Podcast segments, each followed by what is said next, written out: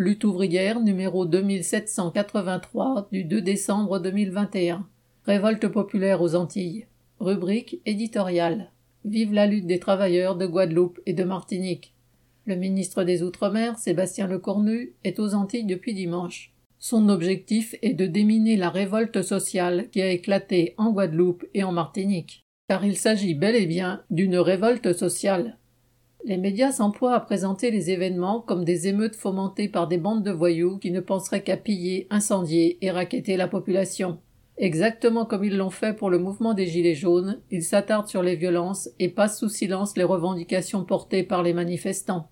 Qui a pu voir par exemple les images de la manifestation du samedi dernier qui s'est déroulée à Pointe-à-Pitre et qui a rassemblé plusieurs milliers de personnes?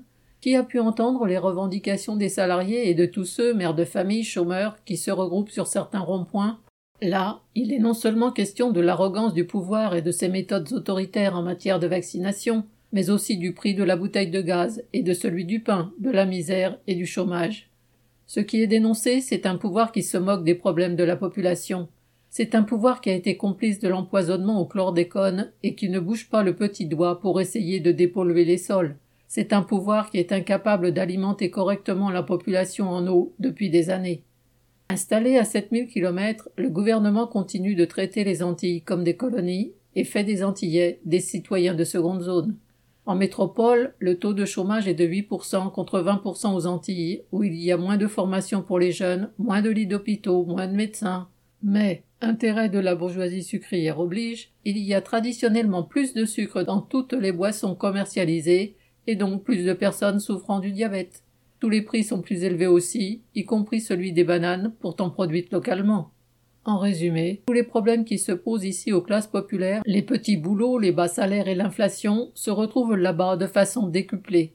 Cette révolte a les mêmes raisons que celle qui avait débouché en 2009 sur le mouvement contre la entre profitation.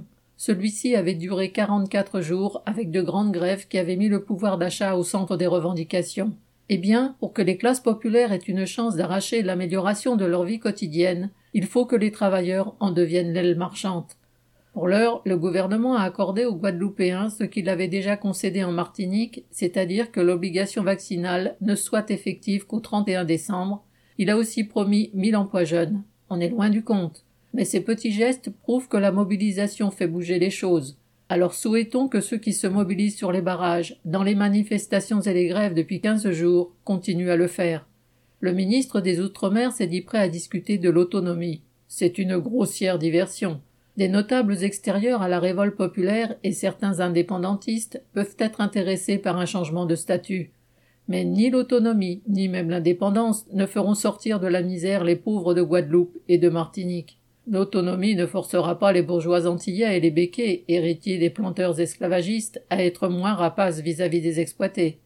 Personne n'est dupe. Si le ministre Lecornu parle aujourd'hui d'autonomie, c'est pour refuser de mettre plus d'argent pour les hôpitaux, c'est pour refuser de mettre les moyens nécessaires dans un plan de réfection du réseau d'eau, c'est pour ne pas parler d'augmentation des salaires et des allocations et de leur indexation sur les prix. Autonomie ou pas, les travailleurs sont bien placés pour savoir qu'ils ne se feront respecter qu'en se battant pour leurs revendications.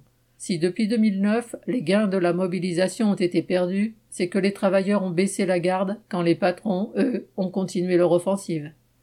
Aujourd'hui, les classes populaires des Antilles sont en situation d'inverser le bras de fer parce qu'elles se battent. Pour nous tous ici, cela doit être une source d'inspiration. Bulletin d'entreprise du 29 novembre, Nathalie Artaud.